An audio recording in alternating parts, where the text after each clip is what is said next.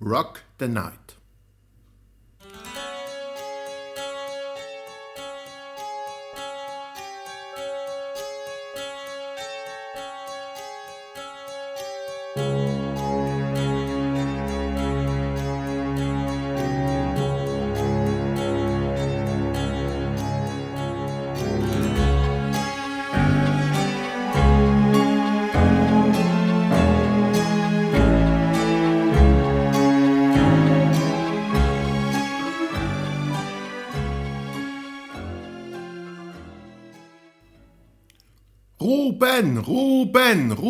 Ruben, komm raus! Das Kreischen war bis in den Backstage-Bereich zu hören. Dumpf, schwach wie aus einem Grab, aber es war eindeutig vernehmbar. Ruben Meding zog sich das Handtuch über das Gesicht, ausgestreckt, mit den Beinen auf dem Schminktisch und den Oberkörper nach hinten gelehnt, hatte er es sich in halbliegender Position im Ledersessel gemütlich gemacht. So angenehm wie es wirkte, war es allerdings nicht. Ruben war aufgewühlt. Innerlich tobte ein Kampf im Rockmusiker. Er war zerrissen. Seine Vergangenheit lebte in ihm, obwohl er sie bereits lange am liebsten mit einem Knüppel totgeprügelt hätte. Aber den Knüppel, den Ruben gebraucht hätte, gab es nicht. Wahrscheinlich würde es den auch nie geben, ein Prügel gegen das Vergessen. Das haben schon viele probiert, die meisten mit Alkohol und Drogen genau wie Ruben. Ruben, raus mit dir! Matt war nicht nur ein Manager, er war ein Tornado. Furios, wütend, vernichtend. Er räumte alles aus dem Weg, was seiner Meinung nach dort nicht hingehörte. Wie die Tür der Künstlergarderobe. Vielleicht war sie aus Ehrfurcht vor Matt von selbst aufgesprungen. Vielleicht hatte er aber auch brutal dagegen getreten. Auf jeden Fall rumste es höllisch. Ja, Ruben war genervt. Sein Tonfall verriet das jedoch nicht, auch wenn Ruben all das ordentlich auf den Sack ging, war es besser, wenn Matt nichts davon mitbekam. Zumindest jetzt nicht. Schon gar nicht, wenn er ohnehin auf 180 war. Da war es auf alle Fälle gesünder, gute Miene zu bewahren, das wusste Ruben aus Erfahrung. Er zog das Handtuch von den Augen und schielte zur Tür. Matt war nicht mehr da. Ruben fauchte. Tief atmen war wichtig, vor allem nach zwei so anstrengenden Stunden. Viel Zeit dafür hatte er nicht. Wenn Matt ihn noch einmal auffordern musste, auf die Bühne zu gehen, würde es sicher ziemlich ungemütlich werden. Ey! Schrie Matt auf dem Korridor. Ja, habe ich gesagt. Nicht ja, sofort. Ruben riss sich das Tuch vom Gesicht und feuerte es auf den Tisch. Er sprang aus dem Sessel und rief, dass er schon unterwegs sei. Dann stützte er sich beidhändig an der Tischkante ab, zog ein Säckchen Koks aus der Schublade und machte es zurecht für die Nase. Das Zeug brannte sich den Weg den Rachen runter. Ruben prustete und schüttelte energisch den Kopf. Bäh, sagte er und streckte seine Zunge raus. Dabei betrachtete er sich ganz genau im Spiegel. Er sah scheiße aus. Aber so richtig scheiße. Er strich sich durch sein sehr langes, gelocktes Haar. Würde er es nicht regelmäßig tiefschwarz färben, wäre es hässlich grau und Ruben sehe aus wie sein eigener Opa. So aber war er der geile Rocker, auf den jede kreischende Teenie-Göre total abfuhr. Was ist jetzt? gellte ein Schrei. Ruben raufte noch einmal das Haar, zwinkerte sich selbst im Spiegel zu und verließ eiligen Schrittes die Garderobe.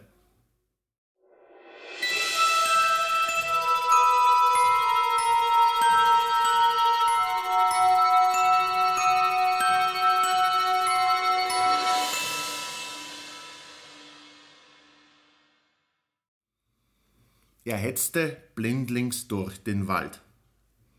Es war Nacht und überall war Nebel. Der Weg durch das Meer aus Bäumen war schwer zu finden und die Schwaden sahen manchmal aus wie Geister. Ruben erschrak. Dann hielt er kurz inne, versteinerte und war völlig bewegungslos. Wie ein Tier, das aus Furcht in Schockstarre verfiel wie ein Tier. Genau so fühlte er sich, gehetzt und gejagt. Auf der Flucht vor dem sicheren Tod und doch selbst auf der Pirsch. Auf der Suche nach dem Opfer, nach Nahrung, Futter, das seine Gier stillen würde. Er sah den Wald durch die Augen dieser Kreatur, er spürte ihren Körper nicht, nur die Bäume, die im Dunkel in die Höhe schossen und durch die das Licht des Mondes fiel. Im matten Schein glänzte der Hauch, der aus seinen Nüstern dampfte. Seine Hände. Er erschrak, denn er sah die Klauen des Teufels, behaarte Pranken über und über mit Dreck und Kot beschmiert, lange, spitze Fingernägel voller Blut, das waren nicht die Hände eines Musikers, es waren die Pratzen einer Bestie. Wo kamen sie her? Und vor allem, was hatten sie gemacht? Er wusste, dass es seine Hände waren, auch wenn sich die Klauen nicht anfühlten, als gehörten sie ihm. Das Blut war frisch, es tropfte zu Boden. Ruben senkte den Blick, aber durch das schwache Licht des Mondes konnte er nichts erkennen. Nach und nach verfestigten sich die Wolken heißen Atems zu Materie. Ein Gebilde, weiß wie der Schnee auf winterlichen Feldern und in der Mitte tiefrot, manifestierte sich. Ein Fleck kreisrund. Es war Blut aber es war nicht das Blut, das von seinen Händen tropfte, es kam aus dem Weiß, das blanke, dünne Kleid einer Frau. Es verhüllte ihren kalten Körper, der verkrümmt auf dem Moos lag. Es schien sich um eine junge Lady zu handeln. Ruben konnte das nicht mehr genau bestimmen. Vom Gesicht war nicht mehr viel übrig. Nur noch eine klebrige Masse, Fleisch und Blut, vereinzelte Zähne und in der Mitte etwas, das wohl einmal eine Zunge war. Aber das seidig blonde Haar, das vom Haupt über die Schultern floss, bestärkte Ruben in seiner Vermutung, dass die Dame noch nicht hohen Alters gewesen sein konnte. Er sah die Tote genau an und grunzte. War das seine Tat? Nein, es war sein Werk. Es war ein Gemälde, eine Statue, noch besser, es war ein Song, voll ungeahnter Harmonien und einer Melodie, die so schön war, dass nur die Engel allein sie singen konnten. Vielleicht waren seine entsetzlichen Pranken nicht die Hände eines Künstlers und die behuften Pferdestelzen kein Merkmal eines Schöngeists, aber diese Tat war es auf jeden Fall. Und er fühlte sich auch wie ein Schöpfer, wie der Begründer von etwas sehr Großem. Mit dem Ende einer bemitleidenswerten Kreatur erschuf er etwas viel Erhabeneres, etwas Göttliches. Denn der ausgeweidete, zerlegte Haufen aus Blut und Fleisch war durchaus himmlisch. Aber er hatte getötet. Und so ehrwürdig das Ergebnis des Getanen auch gewesen sein mag, es machte die Sünde nicht ungeschehen. Ruben litt unter seiner Schuld, jetzt schon, und er war sich dessen bewusst, dass ihn die Reue auf ewig verfolgen würde. Er hatte gemordet, und das bestialisch. Nicht aus hehren Gründen, die man auf irgendeine abstruse Weise nachvollziehen konnte, sondern aus purer Lust am Töten. Aus einem Blutrausch heraus, aus der Gier nach Macht und dem Reiz des Verbotenen. Er war ein Tier. Nein, er war eine Bestie, ein Teufel.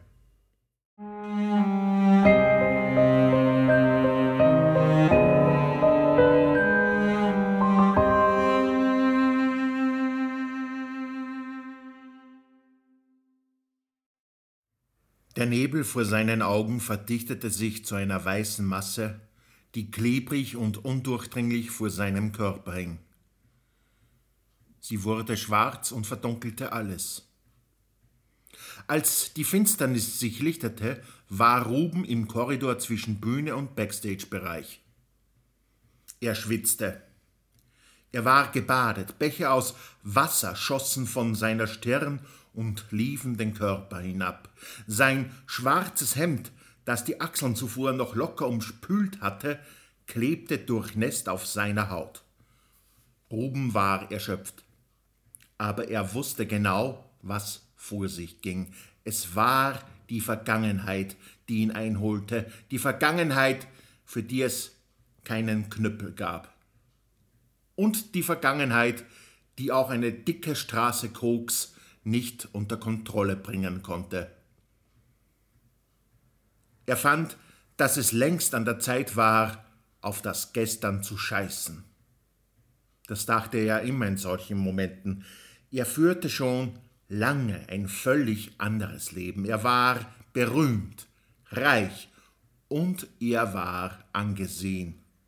Warum sich also darum kümmern, was schon lange vorbei ist? aber es war unmöglich, auf das Gestern zu scheißen. Denn das Gestern schiss auf ihn. Es scherte sich einen Dreck darum, was aus Ruben geworden war. Es kümmerte sich nicht um Ansehen, Reputation oder Reichtum. Es war da und es lebte. Ruben wusste, dass sich die Flammen seiner Furcht und seine Reue vom gleichen Feuer näherten wie sein Wille. Der Drang zu überleben war groß und mächtig, aber auch nur ein begrenztes Gut. Wenn diese Quelle einmal versiegte, würde Ruben ersticken. Und er wusste nicht, ob das nur eine Metapher war. Er stolperte den langen, engen Gang entlang, die Beine versagten ihm und seine Knie wurden weich. Ruben hatte Mühe zu stehen. Er konnte den weiten Weg zur Bühne nicht gehen. Reiß dich zusammen, presste er durch die Zähne. Hatte er sich nicht schon oft wie ein Gott gefühlt? Wenn die Menge tobte und jubelte und der Applaus wie ein Herbststurm durch die Arena peitschte? Und nun war er der letzte Penner? Getränkt in der eigenen Körperausdünstung, wankend wie ein Sturzbesoffener und von Angst und Reue geplagt? Er hustete. stützte die Hände auf seine Knie, ließ sich Zeit, um tief durchzuatmen. Er hustete den Schleim aus seinem Schlund, spuckte ihn auf den grün gefliesten Backstage-Boden, als würde er damit alles auskotzen, was ihn innerlich zerstörte. Dann richtete er sich auf. Er nahm all seine Kraft, seinen gesamten Willen zusammen und marschierte aufrecht und stolz auf die Bühne. Er war ein Profi, und wenn es ihm schlecht ging, durfte das niemand merken. Ruben platzierte sich hinter dem Mikro und sang sich und sein Publikum so selbstverständlich in Ekstase, als wäre er gerade zum Kacken aufs Klo marschiert. The show must go on. Innerlich aber tobte ein Kampf ums nackte Überleben. Sein Herz hetzte in einer unfassbaren Todesschlacht auf und ab, sein Gehirn schoss im flüchtigen Blitzen spitze, scharfe Klingen der Beklemmung durch seinen Leib. Ruben lag in Agonie, aber niemand bemerkte es. Er verreckte, und die Menge war am Jubeln. Eine Ungerechtigkeit, über die Ruben gerade nicht nachdenken konnte. Etwas zog seine Aufmerksamkeit auf sich, und diese Entdeckung war grauenhaft. Hinter dem Mollton, der die Bühne absteckte, bahnte sich ein Rinnsal seinen Weg, rot wie Blut. War es das? Blut? Ruben schauderte und schmetterte gleichzeitig den Schlusston von How about you in die tobende Menge. Aus den Augenwinkeln immer das verdächtige Bächlein belauernd. War das Blut? Ruben zweifelte am eigenen Verstand. Und letzten Endes auch an seinen Sinnen. Bestimmt spielte ihm das Hirn einen Streich. Da war nichts auf dem Boden, keine Pfütze, das war Mumpitz, eine Posse seines zerrütteten Geistes, und im selben Augenblick löste sich die grausige Brühe in nichts auf. Richmond, der Bassist, zwinkerte hektisch. Ruben lächelte süß-sauer und blinzelte zurück. Richmond fächerte mit der Hand, möglichst unauffällig, denn er hatte sein Instrument zu bedienen. Außerdem sah es so aus, als wolle er nicht, dass die Fans etwas merkten. Ruben kniff die Augen zusammen und blickte Richmond fragend an. Was ist? sagte er, tonlos, nur die Lippen bewegend. Richmond schüttelte energisch den Kopf.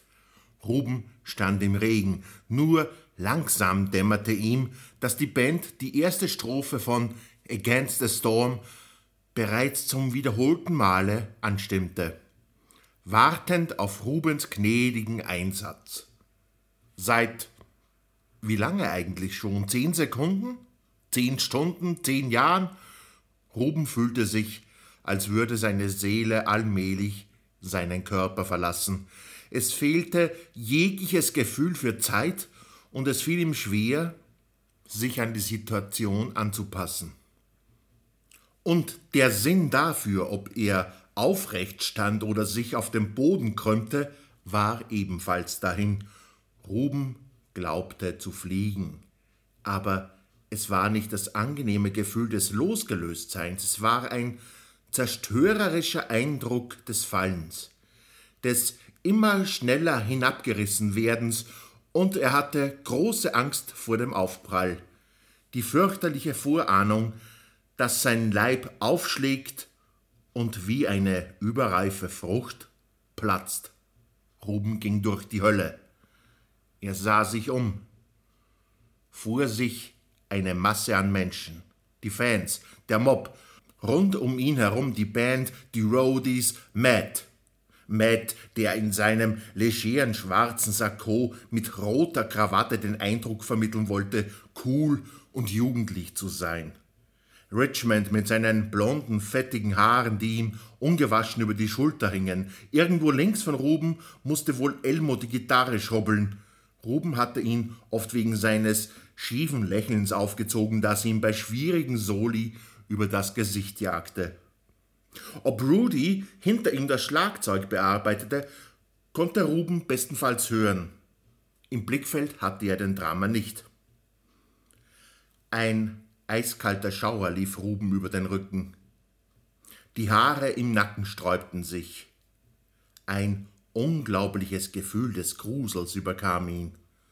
Zu seiner eigenen Überraschung stellte er fest, dass er dabei war, bereits zum zweiten Mal die Hook von Against the Storm zum Besten zu geben.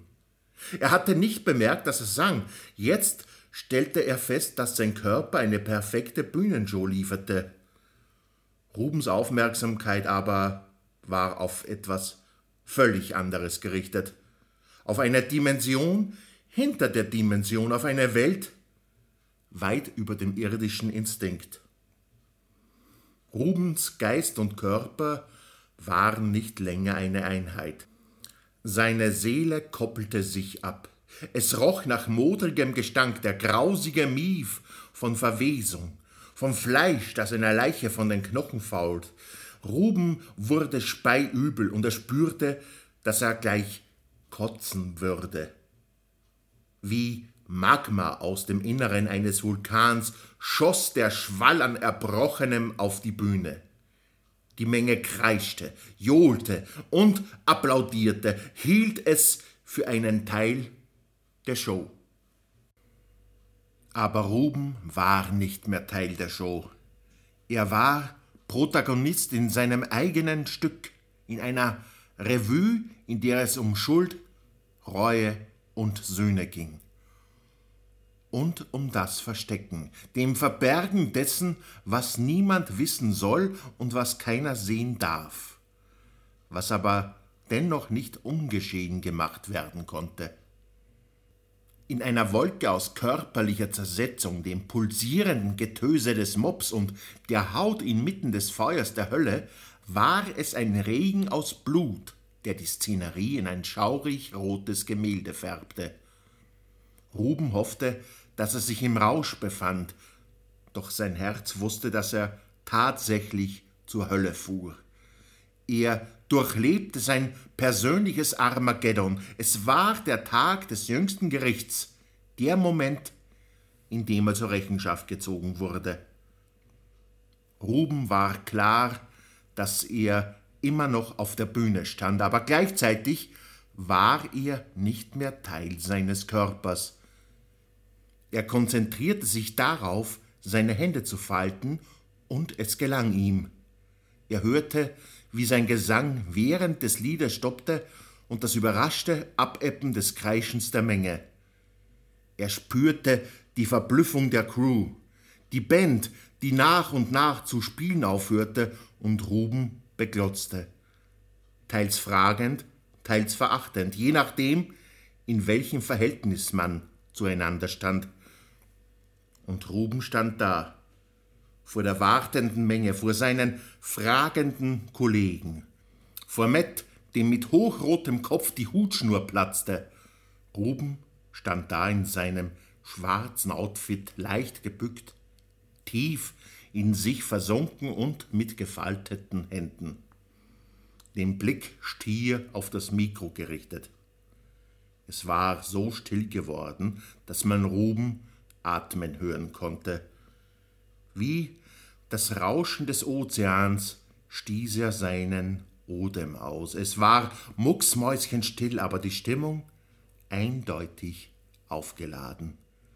Wie vor einem Sommernachtsgewitter, das über die Lande brechen und mit Blitz und Donner die Flur verwüsten wird. Dann sog Gruben Luft ein und hob zu einem Vater unser an. Vater unser im Himmel, geheiliget werde dein Name. Die Stimmung war eine explosive Mischkulanz aus Erstaunen, Wut, Angst und Euphorie. Und man ahnte dass die Entladung bald folgen würde. Der Ausbruch war unvermeidlich. Niemand wagte es, den Moment zu stören. Mancher vor Ehrfurcht, der andere aus purer Angst. Nicht einmal Matt traute sich, seiner Wut Luft zu machen. Ruben betete. Seine weiche, warme Stimme bat um tägliche Nahrung und darum, nicht in Versuchung geführt zu werden. Der Akt schien heilig, erhaben. Längst hatte das Publikum in Rubens Vaterunser mit eingestimmt. Eine Tausendschaft an Individuen raunte Worte der Vergebung und der Liebe. Schließlich beteten auch die Roadies mit, die Tontechniker, die Band und ganz zum Schluss Matt. Denn dein ist das Reich und die Kraft und die Herrlichkeit in Ewigkeit. Amen. Die Menge schloss das Gebet. Es war totenstill, nicht ein Geräusch. Es war gespenstisch, geradezu unnatürlich. Ein Schluchzen durchdrang die Ruhe, und obwohl es nur leise und sehr schwach war, wirkte es wie ein mächtiges Donnergrollen. Es war Ruben, der sein Haupt nach vorne fallen hatte lassen. Seine schwarze Mähne umspülte seinen Oberkörper von hinten und vorne. Er wimmerte, dann begann er zu weinen. Heftig. Alle Dämme brachen. Wie ein kleines Kind weinte Ruben Bäche aus seinen Augen. Herrgott, vergib mir, denn ich habe gemordet. Dies waren Rubens letzte Worte.